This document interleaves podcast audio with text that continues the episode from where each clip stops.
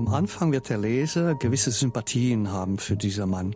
Er verliert ein Auge, wenn er vier Jahre alt ist, verliert seine Mutter, wenn er 13 ist. Aber dann gibt es natürlich einen gewissen Moment, die für mich die große Frage im Buch ist, wann verschiebt sich das ins richtig Üble? Wann wird es das Böse? Also ich möchte nicht moralisieren und ich glaube schon, dass Schriftsteller müssen niemals moralisieren. Das ist nicht unsere Sache. Wir müssen zeigen, wie das vor sich gegangen ist. Und das hätte auch anders sein können. Das ist eigentlich, was ich damit sagen möchte. Der belgische Schriftsteller Stefan Hertmanns über die Hauptfigur seines neuen Romans. In Der Aufgang spannt er die Biografie des flämischen SS-Mannes Willem Verhülst auf. Wer war dieser Mann, der mit den Nazis kollaborierte und unzählige Jüdinnen und Juden denunzierte? Was hat ihn dazu gebracht, sich für diesen Weg zu entscheiden und nicht für einen anderen? Stefan Hertmanns, geboren 1951 in Gent, gehört zu den wichtigsten belgischen Schriftstellern, die in niederländischer Sprache schreiben. Auf Deutsch sind von ihm bisher der Roman Krieg und Terpentin erschienen, in dem er das Leben seines Großvaters nachzeichnet, sowie Die Fremde, in der er das Leben einer Christin erzählt, die mit ihrem jüdischen Mann vor den Pogromen im Frankreich des 11. Jahrhunderts flüchtete. Stefan Hertmanns war Lehrer für Philosophie und Kunstgeschichte, hat über ein Dutzend Lyrikbände geschrieben, Essaysammlungen zu literaturkritischen, kulturgeschichtlichen und philosophischen Themen geschrieben, sowie Theaterstücke. Es wird Zeit, dass dieser Autor auch bei uns noch viel bekannter wird, als er es im Moment ist. Ich bin Anne-Dore Krohn und dieses Buch Der Aufgang von Stefan Hertmanns hat mich sehr begeistert, eben weil es nicht moralisiert und weil es die Annäherung an einen Verbrecher sensibel nachzeichnet und zeigt, dass jedes Leben seine Ambivalenzen hat. Um der Aufgang geht es heute in dieser Folge von Weiterlesen, unserer Radio- und Podcast-Lesebühne von RBB Kultur und dem Literarischen Kolloquium Berlin. Ja, und ich freue mich sehr, dass wir jetzt mit Stefan Hertmanns persönlich sprechen. Er sitzt in einem Studio in Brüssel und wir hier im Haus des Rundfunks in Berlin. Herzlich willkommen, Stefan Hertmanns. Danke. Ja, ich freue mich sehr, dass wir heute mit Ihnen über Ihr Buch sprechen, Der Aufgang. Wir sitzen hier in Berlin zu dritt hinter der Glasscheibe. Kann ich unsere Technikerin Angelika Schäfer sehen, die immer uns einpegelt. Und hier mir gegenüber im Studio sitzt Thomas Geiger vom Literarischen Kolloquium Berlin. Thomas, du hast mir erzählt, dass du und Stefan Hertmanns, ihr euch schon länger kennt. Ja, wann und wo war das? Wie hast du Stefan Hertmanns kennengelernt? Kennengelernt habe ich ihn äh, durch die Literatur, dass ich ihn gelesen habe und zwar äh, zunächst mit seinem zweiten Buch, das auf Deutsch erschien, Der Himmel meines Großvaters, hieß es zunächst auf Deutsch, ist bei Hansa Berlin erschienen. Jetzt gibt es als Taschenbuch wieder bei Diogenes, habe ich gesehen, da trägt es den Originaltitel, der auch viel besser ist, Krieg und Terpentin. Kennengelernt haben wir uns im schönen Südfrankreich in Monnieu. Monnieu ist nicht sehr weit weg vom Mont Ventoux und da hat Stefan ein Ferienhaus und ich habe Freunde, die dort ganz in der Nähe, 40 Kilometer weiter weg, auch ein Ferienhaus haben und ich da öfter bin und dann haben wir uns dort das erste Mal getroffen. Wir haben uns deswegen getroffen, weil er einen Preis bekommen hat, den Spiecherpreis in Leuk im Wallis. Da bin ich Teil der Jury. Und bevor wir uns dort das erste Mal sahen, haben wir uns eben in Südfrankreich mal gesehen. Eins Ihrer Bücher, Herr Hertmanns, Die Fremde, die spielt auch rund um den Mont Ventoux in Monnieu. Und zwar Die Fremde ist auf Deutsch erschienen 2017 das erste Mal.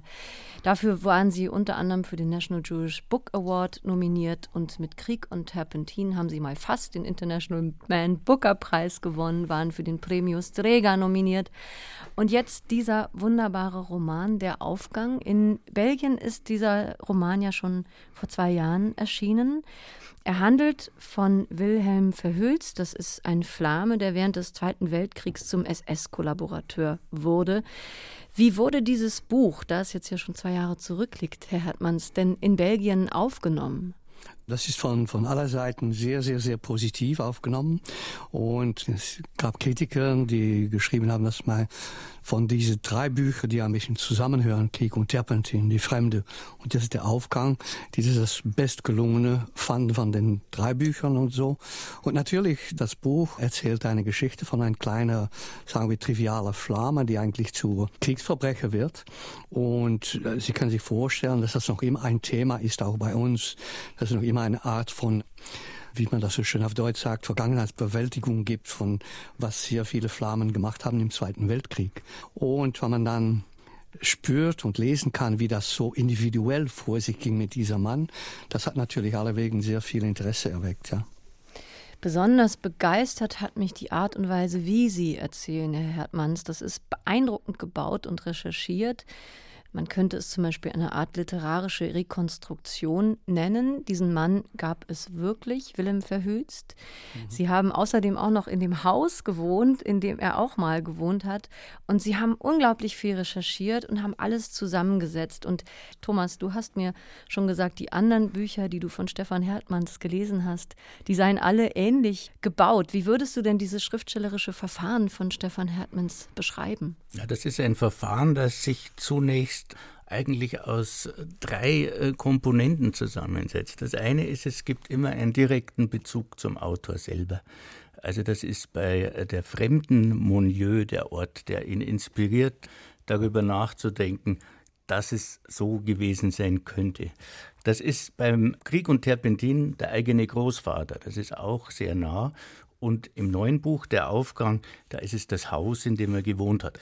Das Zweite ist, es gibt immer auch schriftliches äh, Material. Also er hat erstens einen persönlichen Bezug, er hat zweitens Material und er hat drittens einen Stoff. Und das sind jeweils Stoffe, die in Kriegen spielen. Das eine Mal sind es Kreuzzüge, das andere Mal ist es der Erste Weltkrieg und hier ist es der Zweite Weltkrieg. Das ist sehr, sehr gut gemacht und das zieht den Leser tatsächlich auch rein. Es birgt Authentizität, ohne dass es so in die Autofiktionsfalle fällt. Soweit die kleine literarische Einführung von Thomas Geiger zum Werk von Ihnen, Stefan Hertmanns. Ich kann das alles nur bestätigen, was Thomas gerade gesagt hat. Sie könnten ja aber auch, Herr Hertmanns, einfach historische Romane schreiben, ohne die Gegenwart einfließen zu lassen, ohne dokumentarische Elemente einzubauen. Warum haben Sie sich für dieses Verfahren, für diese Methodik des Schreibens entschieden? Na, ich habe eigentlich anfangs, äh, wann ich zum ersten Mal nach 30 Jahren hatte die Memoiren meines Großvaters bekommen, 1981. Und die habe ich 30 Jahre aufbewahrt, weil ich auch keine Zeit hatte. Ich war im Unterricht und so weiter. Und ich die zum ersten Mal gelesen habe, habe ich schon technisch diese Frage stellen müssen. Wie kann man eigentlich solch eine Geschichte erzählen, weil man selbst einbezogen ist? Und nachher kann ich natürlich ganz theoretisch, literarisch sagen, ja, ich finde eigentlich, dass der Zeit von nette historische Romane vorbei ist, dass wir historisierende Romane schreiben. Ich möchte kein allwissender Autor sein, so wie Thomas Mann oder Magid Yourcenar das noch waren, die wie unsichtbare Götter eigentlich an alle Faden ziehen. Und da gibt's eigentlich irgendwo ein Wort von Don DeLillo, das ich ja, mal gehört habe in einem Interview, ich glaube auf YouTube, wo er sagt, the contemporary writer has become the journalist of his own characters. Der zeitgenössische Autor ist so etwas wie ein Journalist seiner Personagen. Und das habe ich sehr inspirierend gefunden. Und man spürt auch in der Aufgang, dass ich in das Haus, wo ich selbst 20 Jahre gelebt habe, dass ich so etwas wie mit einem imaginären Mikrofon zwischen die Personen laufe, um zu hören, was in ihr Kopf umgeht. Und manchmal habe ich gedacht, das ist wie die Engel in der Himmel über Berlin, in der Berliner Bibliothek, die sich nähern, das, das Haupt seiner Person und die hören, was ein Mensch denkt. Und das ist eigentlich ein bisschen das Verhalten des Autors in diese drei Bücher. Das ist ein sehr schönes Bild, dass Sie sich den Figuren so nähern und die Stimmen dieser Figuren zu hören vermögen. Herr Hertmanns, besonders hat mir eben auch gerade gefallen, dass Sie gesagt haben, ich kann ja kein allwissender Erzähler sein wie Thomas Mann, weil diese Figuren, über die Sie hier schreiben, die gab es ja wirklich. Und das, was Sie über sie schreiben, habe ich gelesen als eine Art Annäherung. Man könnte eigentlich dem Buch vorweg auch so ein Motto stellen wie, so hätte es sein können. Mhm, sicher. Es gibt manchmal Debatte auch bei uns in der niederländischsprachigen Literatur, dass die pure Literatur à la Kafka eigentlich die größte Literatur ist und dass all diese semi-Dokumentarromane, postmoderne Romane unserer Zeit eigentlich nicht pur literarisch sind und so weiter. Für mich ist das alles natürlich Blödsinn. Ich denke, dass imaginär sich in Personen einleben, die einst äh, gelebt haben, literarisch viel schwieriger ist. Ich kann nicht so etwas selbst versinnen, sagt man das auf Deutsch. Ich muss das alles 20 Mal nachspüren und, und gucken, was klappt und was nicht klappt. Und dann gibt's natürlich dieses Verhältnis zwischen Fiktion und Dokumentar. Und dazu kann ich sagen, was die Regisseure von The Crown in Netflix gesagt haben nachher. We have all the historical facts right, but we imagine the scenes. Ich habe auch alle historischen Fakten, die sind so korrekt, als ich das recherchieren konnte. Und natürlich habe ich mir die Szenen, die intimen Szenen und so weiter in, im Haus, wo ich selbst gelebt habe, dass ich mir einbilden musste. Und dieses ganz delikate Gleichgewicht zwischen, was man sich einbilden kann, von Tatsachen, die richtig passiert sind, das fragt eine ganz spezielle literarische Annäherung der Stoff auch. Sag mal, Stefan, schummelst du da auch ein bisschen? Das heißt, suchst du da Fakten aus oder lässt du welche weg, die dir nicht so ganz reinpassen? Oder bist du, bist du das sehr strenger Reporter, wie man es vom Journalismus eigentlich verlangt? Als fiktionaler Autor hättest du ja mehr Freiheiten. Ja, natürlich. Am Ende kann man sagen, das ist äh, vielleicht überflüssig oder im Konstrukt des Romans hat das keinen Platz. So, ich habe natürlich immer mit den, diese drei Romanen, Krieg und Terpentin, Die Fremde und Der Aufgang, hatte ich immer so etwas wie fast tausend Seiten. Und dann muss man das reduzieren und eine schöne Romankonstruktion bekommen. Und dann muss man Sachen weglassen, das ist klar, ja. Man muss dabei immer denken, was Nabokov gesagt hat. Never trust a writer. Vertrauen Sie niemals der, der Schriftsteller. Ich kenne zu viele, ich brauche Nabokov gar nicht mehr. Ich finde den Spruch von Nabokov aber trotzdem immer gut zur Erinnerung. Der hängt tatsächlich in meinem Büro an der Pinnwand. Herausgekommen sind 480 wunderbare Seiten von Stefan Hertmanns Der Aufgang. Und das Haus ist jetzt schon ein paar Mal aufgetaucht in unserem bisherigen Gespräch. Sie, Herr Hertmanns, haben in einem Haus in Gent gewohnt. Sie haben ein Haus gekauft Ende der 70er Jahre und haben dann irgendwann festgestellt, dieses Haus hat natürlich wie jedes Haus eine Geschichte, aber dieses Haus hat eine besondere Geschichte, denn in diesem Haus hat Willem Verhülst gewohnt, der eben während der Nazizeit ein SS-Kollaborateur war. Wie sind Sie überhaupt auf dieses Haus gekommen und wann haben Sie das erste Mal mitbekommen, dass da ein SS-Kollaborateur gewohnt hat? Ja, ich habe das Haus gekauft Ende 1979. Ich war damals junger Lehrer. Die haben eigentlich finanziell nicht die Möglichkeiten, ein sehr schönes, nettes Haus zu kaufen. Also in diese Periode äh, waren sehr viele von den reicheren Bürgern von Flandern, die bilden sich Häuser umher im, im Land. Und die Stadt war ziemlich arm damals. Und da habe ich ein sehr großes Haus gekauft für den Preis einem Mittelklassewagen jetzt, kann man sagen. Aber da musste ich alles natürlich auch noch restaurieren. Und dann haben wir das allmählich gemacht. Erst das Dach, dann weiter und so weiter. Und das Haus war für mich eigentlich meine Möglichkeit, mein Leben in Gent stabil zu machen und dort eigentlich äh, ein Leben anzufangen. Ich war im Unterricht in der Akademie der Schönen Künste, ganz in der Nähe. Und da habe ich schon im ersten Jahr gehört, dass Leuten im, im alten Stadtviertel, wo das Haus sich befindet, sagten, ja, in dein Haus hat ein SS gewohnt. Und damals interessierte mich das fast nicht. Ich war ein junger Autor und ich war mehr ein Autor an der Seite von James Joyce und Heiner Müller und Samuel Beckett und das interessierte mich gar nicht. Und nach 20 Jahren habe ich das Haus verkauft und dann habe ich eine Art von Memoiren geschrieben, von was für mich im Haus passiert war in diese 20 Jahren, die in meinem Leben auch sehr wichtig gewesen sind. Und es sind diese Details, die ich dann später verwendet habe im jetzigen Buch. Aber ich muss sagen, dass der Moment, dass ich richtig mir, mir bewusst geworden bin, dass es eine große Geschichte war, ist, wann mein alter Professor Emeritus Adrian Verhülst, der Sohn des SS-Mannes, war mein Professor gewesen und der hat ein Buch veröffentlicht, zwei Jahre vor seinem Tode. Und das hieß Sohn von einem Foute Vlaming, Sohn eines falschen Flames sozusagen. Faut ist holländisch und heißt eigentlich Kollaborateur. Und das habe ich gelesen und am Seite 40 in diesem Buch sagt er, und jetzt wohnt in diesem Haus der damals noch jungen Autor Stefan Hertmann. Und dann habe ich mir entschieden, dass ich diese Geschichte eigentlich nachspüren musste. Und das Ergebnis ist der Roman. Hören wir doch mal den Anfang von Ihrem Roman, der nämlich auch gleich mit diesem Haus einsteigt und auch dieses Buch, das Sie gerade erwähnt haben, das spielt da auch eine Rolle. Der Anfang von Stefan Hertmanns Roman, Der Aufgang. Im ersten Jahr des neuen Jahrtausends fiel mir ein Buch in die Hände, aus dem ich erfahren sollte, dass ich 20 Jahre im Haus eines ehemaligen Mitglieds der SS gewohnt hatte. Nicht, dass es vorher keine Hinweise darauf gegeben hätte.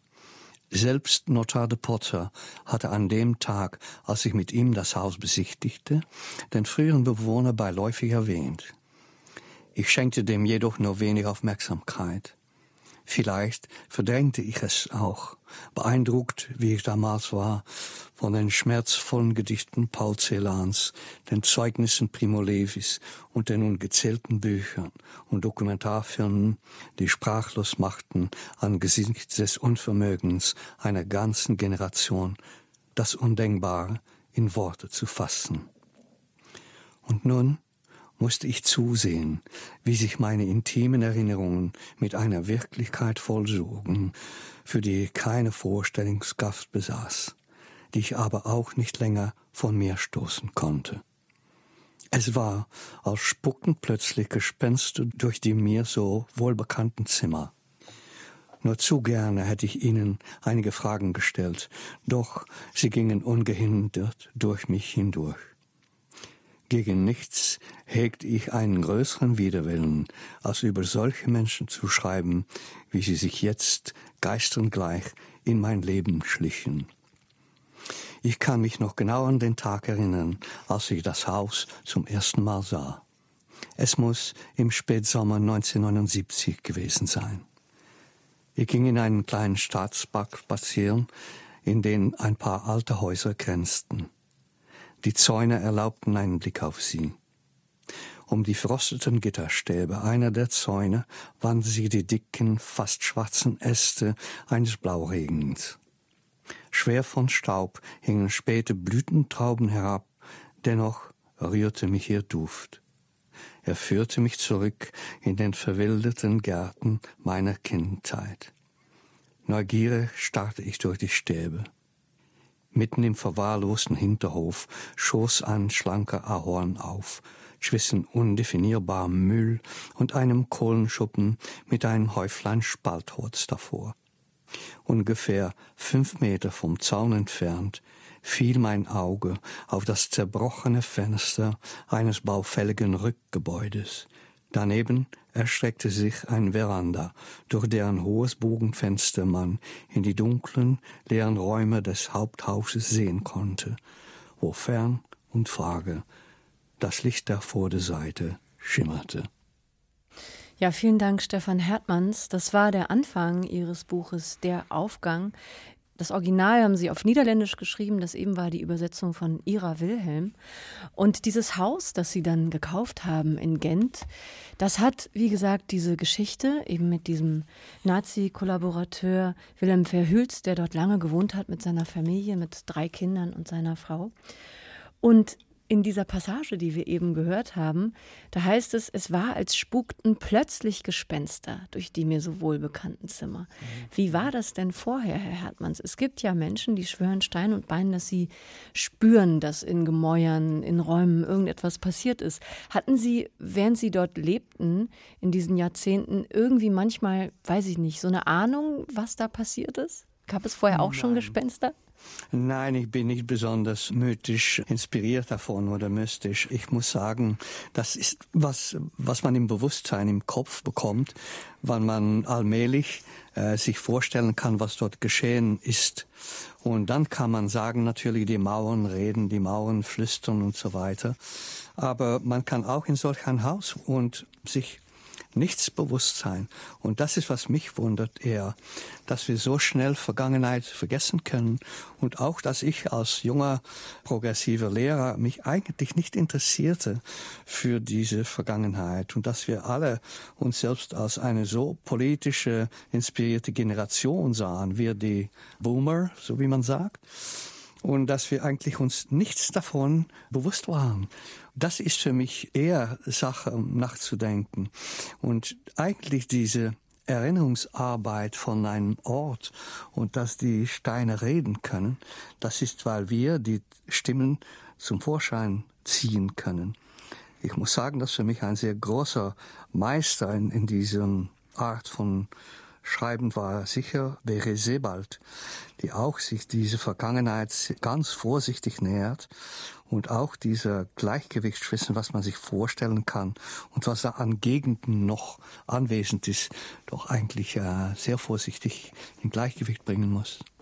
Was bei dir aber auch so schön ist, dass du dich als diesen jungen Typen aus dieser Zeit selber einbringst in die Geschichte und auch von dir selber über deine eigentlich ja, Unbewusstheit dessen miterzählst. Das ist eben auch so eine Geschichte, die diesen Roman so vielstimmig und so mehrfach interessant macht und durch mehrere Zeiten geht und nicht nur durch die erzählte und die jetzige, sondern auch gewissermaßen die Lebenszeit des Autors, der gleichzeitig Erzähler ist, mit in diese Geschichte einbringt. Und so sind wir wieder auf eine ganz andere Weise ganz nah dabei. Ja, ich glaube, das ist für mich ein sehr wichtiges Kapitel, wo ich der Erzähler zeige als ein junger Mann von 17, die denkt in Mai 68, dass die Revolution machen dort in Gent und dass er eigentlich mit seinem besoffenen Kopf hinten einer extrem rechten Manifestation stolpert und dass er das eigentlich sich nicht mehr bewusst davon ist. Und das ist natürlich auch ein Bild, man heißt das in Literatur, ein Mise en Abîme von was mit Wilhelm Verhülst geschehen ist. Am Anfang wird der Leser gewisse Sympathien haben für dieser Mann. Er verliert ein Auge, wenn er vier Jahre alt ist, verliert seine Mutter, wenn er 13 ist, wird äh, gepöbelt und geschlagen von Bourgeois-Kindern, die französischsprachig sind, in Antwerpen. Man kann verstehen, woraus er kommt. Aber dann gibt es natürlich ein gewisser Moment, die für mich die große Frage im Buch ist, wann verschiebt sich das ins richtig Üble? Wann wird es das Böse? Was man auch für Gründe hat, wann verschiebt das? Und im Kapitel, wo der Erzähler selbst als 17-jähriger Naiver hinter Neofaschisten läuft, zeige ich, es hatte mich auch geschehen können in einem anderen Kontext mit einem anderen Vater und Mutter. Das weiß man nicht. Also ich möchte nicht moralisieren und ich glaube schon, dass Schriftsteller müssen niemals moralisieren. Das ist nicht unsere Sache. Wir müssen zeigen, wie das vor sich gegangen ist. Und da lauft der junge Erzähler richtig wie ein junger Wilhelm Verhülst. Und das hätte auch anders sein können. Das ist eigentlich, was ich damit sagen möchte. Und auch das, diese Ambivalenzen, die Sie hier zeigen, die sich durch den ganzen Roman ziehen, die gehören auch zu den Gründen, warum ich dieses Buch so sehr, sehr gerne gelesen habe. Weil was ist denn interessanter als die Zerrissenheit, die große Ambivalenz von Menschen, von Lebensläufen, von Biografien, in denen es eben immer wieder diese Kippmomente gibt. Sie haben gerade gesagt, Herr Hartmann, Sie haben immer versucht, diesen Moment aufzuspüren in der Biografie von Wilhelm Verhülst, wann das Böse irgendwann überwog. Aber es ist wie so ein Kaleidoskop. Es, es blitzt immer wieder mal das eine und das andere auf. Und diese Leseerfahrung, die Sie gerade beschrieben haben, dass man ihn gerade am Anfang seines Lebens, in den ersten Jahrzehnten, auch sehr, sehr sympathisch findet. Er ist ja ein junger mhm. Wilder, der auch mutig ist, der viel erlebt hat, der gehänselt wurde. Das ging mir auch so. Man geht sehr mit ihm mit und dennoch weiß man ja die ganze Zeit, aus dem wird mal ein Nazi. Das führt auch zu einer großen Spannung beim Lesen. Ja, und ich muss sagen, ein Buch, das mich dabei sehr beeinflusst hat, das ist Klaus Teweleits Männerfantasien. Klaus Teweleit hat Ende der 70er Jahre, glaube ich, ein Buch veröffentlicht, das heißt Männerfantasien, worin er eigentlich versucht, mit aller Literatur, die in den, den 30er Jahren in deutscher Literatur entstanden sind, in narzisstischer Hinsicht, da bekommt man eine Art von fast karikaturalen Personage von der jungen Nazi. Und da kann man sich fragen, wie sind junge Kerl, die dazu leicht verführt werden und wer wird ein Widerstandsmann?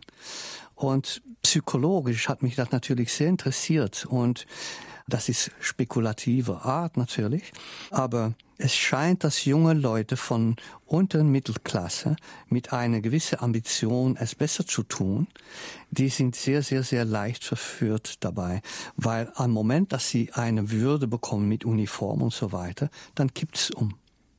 Und das ist äh, gerade was geschehen ist mit Wilhelm Verhülst. Ich habe von Anfang an gedacht, was ich sicher nicht tun muss, das ist ein Hollywood-Nazi beschreiben.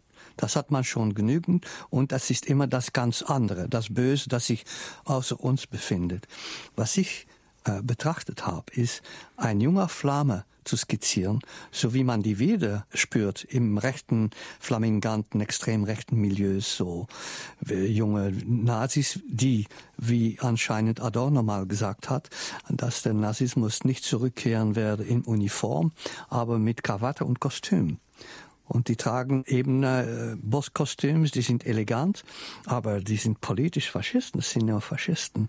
Die haben wir auch in Flandern. Und nochmal wieder spürt man, dass immer wieder diesen sogenannten Idealismus von Flammen gegen der sogenannten verbrecherischen belgischen Staat immer wieder das Exkurs sein muss. Das ist ein falscher Grund, für was die eigentlich an extrem rechten äh, Ansichten verkündigen. Dieser Willem Verhülst, über den Sie schreiben, der ist ja Flame und der ist sehr nationalistisch. Und mit diesem Buch, Der Aufgang, schreiben Sie ja auch über ein Kapitel in der belgischen Geschichte, über das, so haben Sie es am Anfang schon mal gesagt, nicht so viel gesprochen wird, dass nämlich sich Flandern abspalten wollte vom französischen Belgien und dafür mit den Nazis kollaborierte. Was haben Sie sich davon erhofft damals, die flandrische Seite? Und warum ist dieser Willem Verhülst so dafür eingetreten? Ja, eigentlich muss man dazu zurück nach dem Ersten Weltkrieg, wo die Kollaboration meistens intellektuell und kulturell war. Nur eine Anekdote. 1916 hat ein gewisser deutscher General die erste niederländischsprachige Universität in Gent gegründet. Das war von Bissing. Das hieß die von Bissing Universität. Und dann mussten die Professoren, Genter Professoren, auf Französisch protestieren gegen eine Universität in ihrer eigenen Sprache. Nur die Zerrissenheit zu skizzieren. Und im Ersten Weltkrieg waren 70 Prozent der Flammen, die Belgien verteidigt haben, im Schlamm der Schützengraben und so weiter. Und nachher waren die verbittert und sehr viele sind streng gestraft worden für Kollaboration, kulturelle Kollaboration mit Deutschland. Die war noch eigentlich mehrteils nicht Militär. Aber die sind sehr streng gestraft worden und dann hat sie das radikalisiert. Und dann hat die flämische Bewegung, die flamingantische Bewegung, den großen Irrtum begangen, dass sie in den 30er Jahren sind sie allmählich zugetreten zur SS und zu Nazis. Und das heißt, dass nach dem Krieg sehr viele Flammen zurückgekommen sind von Ostfront. Vergessen wir nicht, dass Himmler an einem gewissen Moment der Langemark-Division gegründet hat. Mit Gutachtung von Hitler, die selbst in Langemark gewesen war im Ersten Weltkrieg. Und wo die Deutschen einen sehr schlimmen Schlag erlebt haben. Und die Langemark-Division, die hat sich gemeldet am Ostfront. Und sehr viele Tausenden Flammen sind dahin geschickt worden. Und die, die zurückkamen, wussten, dass sie sehr streng gestraft wurden könnten in 45. Und dann hat diese Geschichte angefangen vom Idealisten, die irregeführt waren. Und das ist eine große Lüge gewesen während Jahrzehnte. Und jetzt nur seit zehn Jahren hat man da im Fernsehen und so weiter sehr gute Reportagen gemacht, die alles mehr offen besprechen und ja auch die Verantwortlichkeit der mehr rechten flaminganten Bewegung eher Schuld anweisen, historisch, geschichtlich. Aber jetzt haben wir wieder mit dem Flams Belang eine sehr starke rechtsnationalistische Partei und manche Leute in dieser Partei sind noch immer separatistisch. Aber das ist natürlich im Rahmen der demokratischen Totalität von Belgien ist das eine Minderheit. Aber die gibt es doch. Noch ein kleiner Nachtrag zu Langemark. In Berlin gibt es ja im Olympiastadion immer noch die Langemark-Halle, 1936 gebaut von Werner March, eben auch als Erinnerung an die Schlacht von Langemark. Langemark spielt in diesem Buch von Ihnen, Stefan Hertmanns, auch immer wieder eine Rolle. Dieser Wilhelm Verhülst, wie bekannt ist er eigentlich in Belgien? Und er ist zwar vor Gericht gekommen nach dem Zweiten Weltkrieg, aber er ist ja mehr oder weniger ungeschoren davongekommen. Ja, ja, niemand kennt diese Geschichte. Nur weil ich das Buch meines Ex-Hochlehrers Adrian, der Sohn von Wilhelm Verhulst, gelesen hatte, habe ich angefangen, das alles nachzuspüren. Dann habe ich auch diese Kriegsverfahren und die, die Dokumente von Kriegsverwaltung lesen können. Und hier war der Erste, weil eben der große Historiker, der sehr bekannt war, Adrian, hatte nicht den Mut gehabt, das alles einsehen zu können. Es war sein Vater, das versteht sich natürlich teilweise, aber er hat dafür auch Kritik bekommen, dass sein Buch irgendwo noch viel zu sanft und zu, zu freundlich für seinen Vater war. Man kannte dieser Mann eigentlich nicht, aber einer der so vielen. Aber er war genau, was Hannah Arendt einen Schreibtischtäter genannt hat. Und auch so wie Hannah Arendt mit den Eichmann gespürt hat, habe ich mich dort gestoßen auf einen Mann, der ein Rätsel bleibt, weil das ist die Banalität des Bösen. Das war ein banaler Mann, da war ein Narzisst, er hatte eine Mätresse, die eine richtige Faschist war, aber seine Frau war eine holländische, protestantische Widerstandsfrau. Wie geht das vor sich, solch eine Ehe? So eigentlich ist das auch die Geschichte einer Ehe in politischen Zeiten.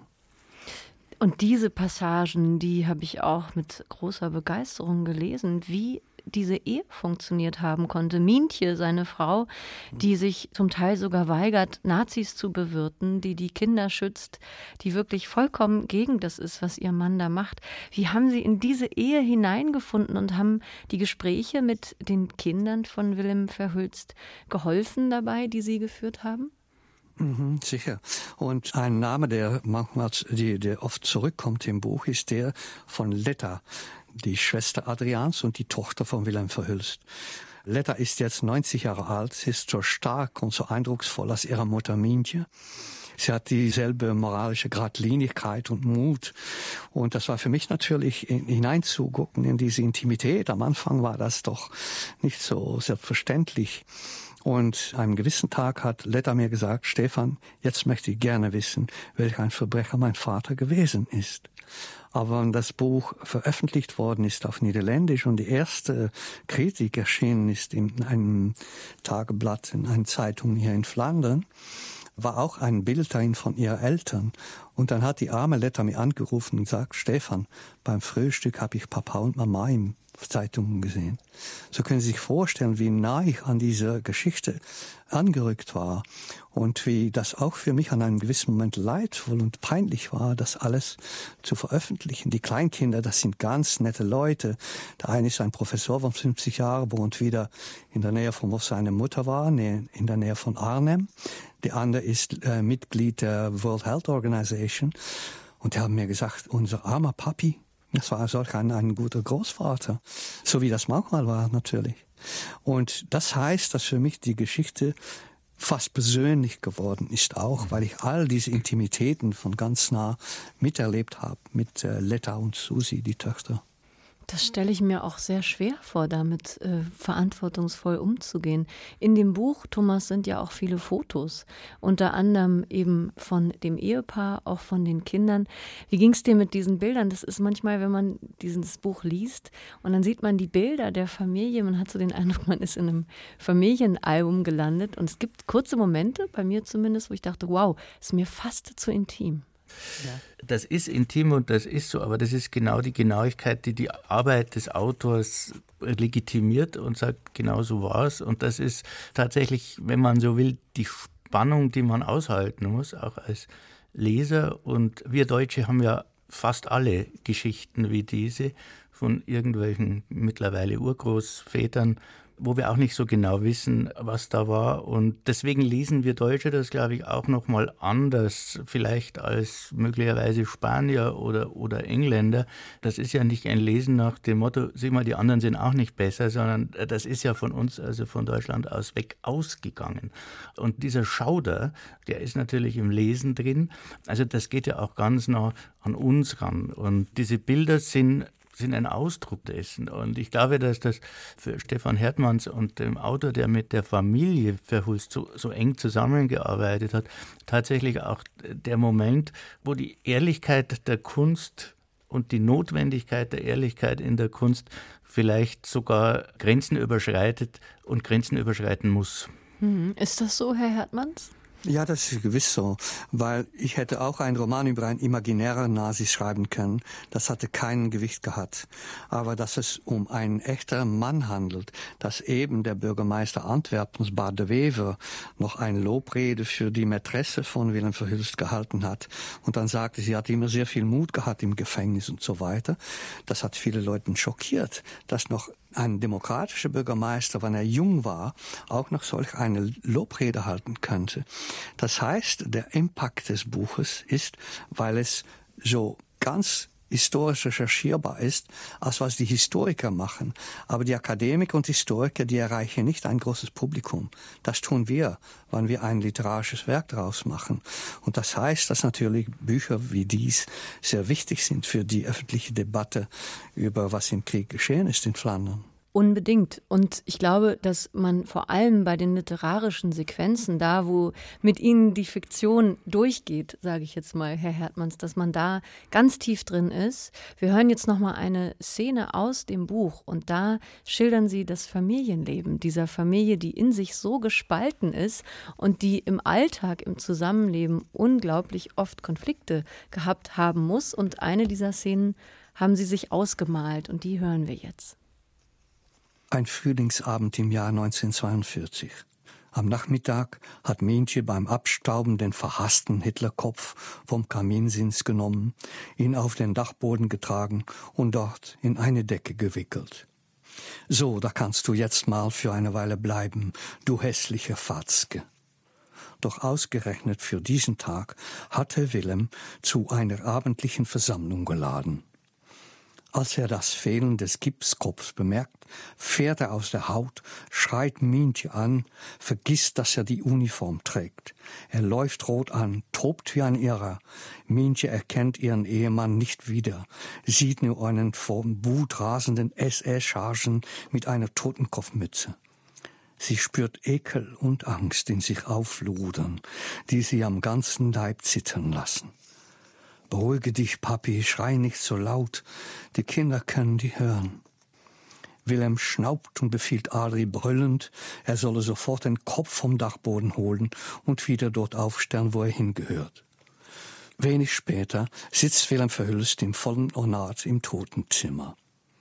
Er unterhält sich angeregt mit seinem SS-Kumpel Balju und einem weiteren deutschen Offizier, stolz im Blickfeld der Hitlerbüste, ein Glas Riesling in der einen, eine holländische Zigarre in der anderen Hand. Schöne Arbeit, was, Herr Sturmchauffeur? Kolossale Ähnlichkeit, ein Meisterwerk von der Hand eines großen flämischen Künstlers. Lieben Sie die Künste auch so sehr? Ich kenne den großen Maler Albert Servas persönlich. Ja, ja, die Künstler unseres Volkes. Nur durch das Schöne und Wahr können wir unser Volk zur Größe erheben, nicht wahr? Teilen Sie meine Meinung? Hält man bei Ihnen Brögel ebenfalls für einen deutschen Künstler? Haha, dabei waren wir immer der Ansicht, Beethoven stamme aus Antwerpen.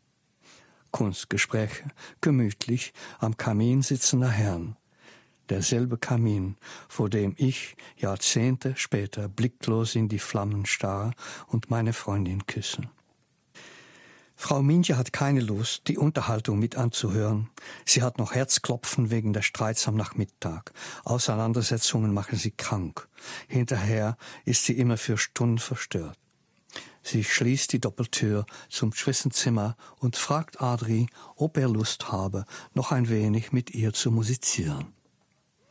Nein, nicht um Willem zu ärgern, doch als sie vorhin auf dem Dachboden war, hat sie dort eine alte Partitur wieder entdeckt, ein Geschenk ihres Musiklehrers in Oud-Zevenaar in Holland. Überrascht blickte sie in die Noten, erfreute sich sofort daran, summte ein paar Takte und bat Adri, sobald er von der Schule nach Hause kam, ihr doch bitte die Melodie vorzuspielen. Nach einigen tastenden Versuchen spielt Adri die Melodie, langsam zwar, aber fast fehlerlos. Mientjes aufgewühltes Inneres beruhigt sich sofort. Licht strömt in ihr Herz, Licht und eine Stimme, die nun nach außen dringt. Leise singt sie das Ombra Mai Fu, wenn auch mit einem Kloß im Hals und etwas wackeligen Tönen. Die Erinnerung übermannt sie, und sie muss noch einmal von vorn anfangen. Sie schluckt die Gefühle hinunter. Nochmal, sagt sie wie ein Kind, das den Spaß an einer Sache wieder entdeckt hat. Nochmal, Adrian, und jetzt ohne Fehler. Adri spielt die ersten Takte, und genau in diesem Augenblick kracht aus dem Salon ein ohrenbetäubender Knall. Kein Zweifel, ein Pistolenschuss. Adri erschreckt und lässt beinahe die Geige fallen. Mintje reißt entsetzt die Augen auf. Sie hören stille Rücken und Gemurmel. Was war das, Mama? fragt Adri. Mintje geht zur Tür, dreht vorsichtig den sechssäckigen Holzknopf, öffnet sie einen Spalt. Wilhelm steht mit dem Rücken zu ihr vor dem Kamin in gebückter Haltung. Der Sturmscharführer und Balju blicken ihn entgeistert an. Dann sieht sie Gipsstücke auf dem Boden, dem weggeschleuderten Büstensockel, der Kopf des Führers liegt in Scherben. Ach, Madame, sagt Balieu, als er Minche entdeckt, was für ein Pechvogel Ihr Mann doch ist. Er putzt seinen Revolver mit Terpentin und ich sage noch, Wilhelm, pass auf, so darfst du die Waffe nicht halten, sei vorsichtig. Das Terpentin macht den Revolver glitschig. Der ist doch nicht geladen, oder? Und schon knallt's. Minche ist sprachlos, schnappt nach Luft und sagt dann so ruhig, wie sie kann, Halb so schlimm, Wilhelm, halb so schlimm. Er ist kaputt, stammelt er, dreht sich wieder den Scherben zu, sucht mit der Hand Halt am braunrötlichen Marmor aus Grand Blanchard. Mientje schließt die Tür. War nichts Schlimmes, sagt sie zu Adri, der bange gewartet hat. Alles in Ordnung, ein Zeichen Gottes. Fangen wir noch mal an. Da capo, ja? Eins, zwei, los und im dämmerigen Zimmer erklingt von neuem das unsterbliche Lago von Händel, dessen Text übersetzt lautet Zarte und schöne Blätter, meine geliebten Platane, euch möge das Schicksal leuchten. Donner, Blitze und Unwetter mögen nie den teuren Frieden euch stören, noch komm ein gieriger Südwind euch zu entweihen. Nie war der Schatten eines Gewächses teuer, lieblicher und süßer. Die Tochter Letta holt die etwas mitgenommene Partitur aus der Schublade ihres Schreibtisches. Schon den ganzen Nachmittag erzählt sie mir ihre Erinnerungen. Hier, sagt sie, Sie dürfen sie ruhig in die Hand nehmen. Meine Mutter hat sie immer aufgehoben ich hab sie nach ihrem Tode im Drongenhof Haus gefunden. Sie lag neben ihrem Bett bei den Tagebüchern. Letta überreicht mir das Kleinod. Ihr Hände zittern etwas dabei. Und wir verharren beide minutenlang in andächtigem Schweigen. Ja, vielen Dank, Stefan Hertmanns, für diesen weiteren Auszug aus Ihrem Buch Der Aufgang. Ich glaube, in der Szene merkt man ganz gut das Verfahren, wie sie vorgehen, dass sie sowohl die Gegenwartsebene einflechten, wie eben auch historische Passagen, die sie erzählt bekommen haben oder von denen sie gelesen haben, wie die dann eben zu Fiktion werden und zu wirklichen literarischen Szenen werden. Diese Szene mit dieser Hitlerbüste, die zerschossen wird, haben Sie die von der Tochter von Letta, von Wilhelm Verhulst erfahren oder wie haben Sie das erste Mal von dieser Hitlerbüste erfahren? Ja, tatsächlich. Ich habe die Geschichte gehört von Letta, aber die hat mir das natürlich erzählt in einige Worten. Die sagte, ja, es gab da damals auch noch eine Hitlerbüste und mein Vater hat sie selbst noch erschossen, hat sie gelacht. Und dann habe ich mich diese Szene einbilden äh, versucht und dabei natürlich habe ich mich auch amüsiert, dass die Pistole geputzt wird mit Terpentin. Das ist natürlich ein Augenwink auf Krieg und Terpentin. Also mein Großvater die Pistole hält in seiner Hand, die Hitlerbüste zu erschießen. Und dann habe ich das ausgearbeitet. In dieser Szene spürt man ganz schön, wie ich das verarbeitet habe. Ich habe mir das alles in Detail vorgestellt, wie weit mir das möglich war. Und doch waren die Tatsachen da.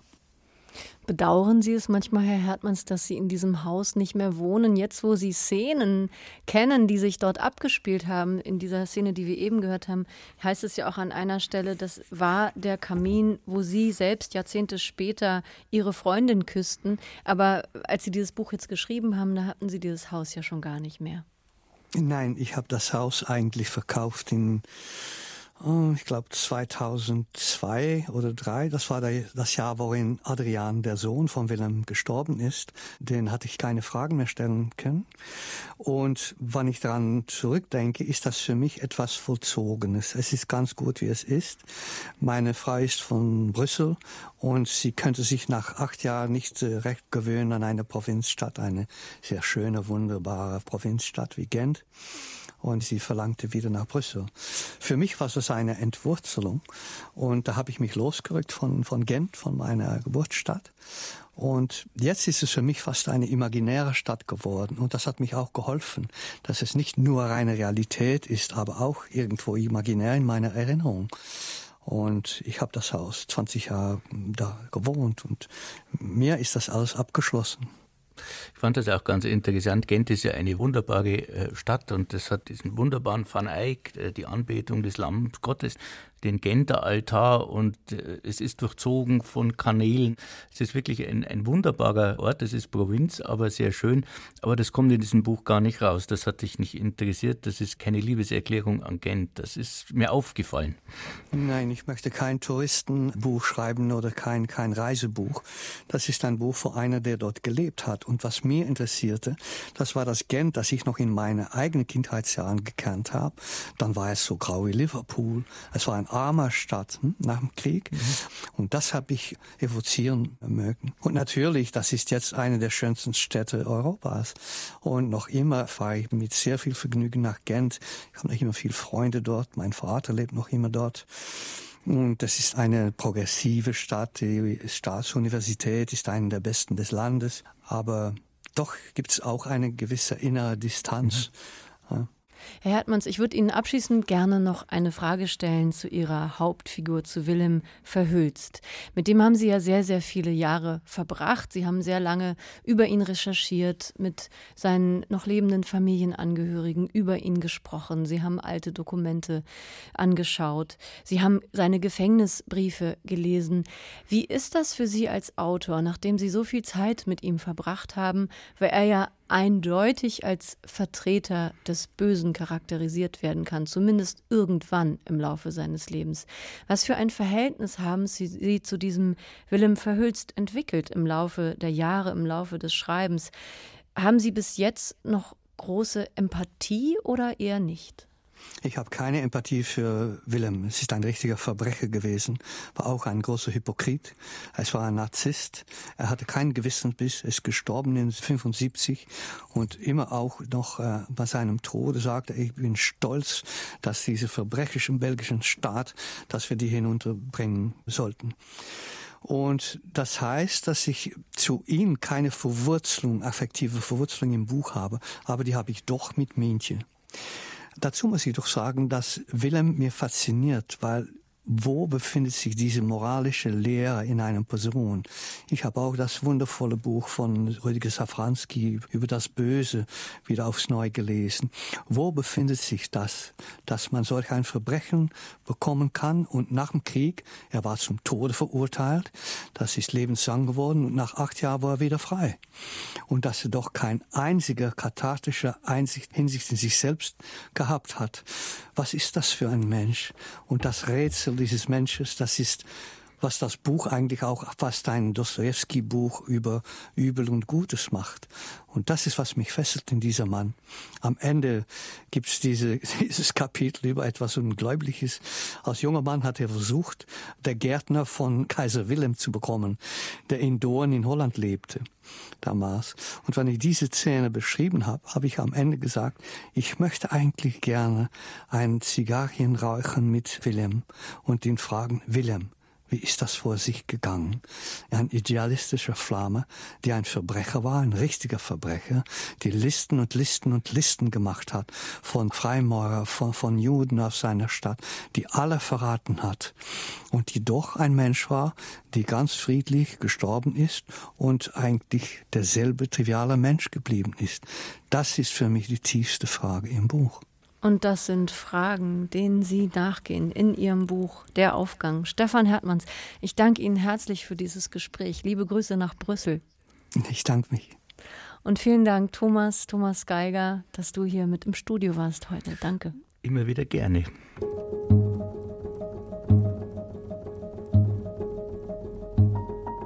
Stefan Hertmanns Der Aufgang, übersetzt von Ira Wilhelm, ist im Diogenes Verlag erschienen, hat 480 Seiten und kostet 26 Euro. Das war Weiterlesen für heute. Ich bin Anne-Dore Krohn und sage wie immer Tschüss, lesen Sie weiter.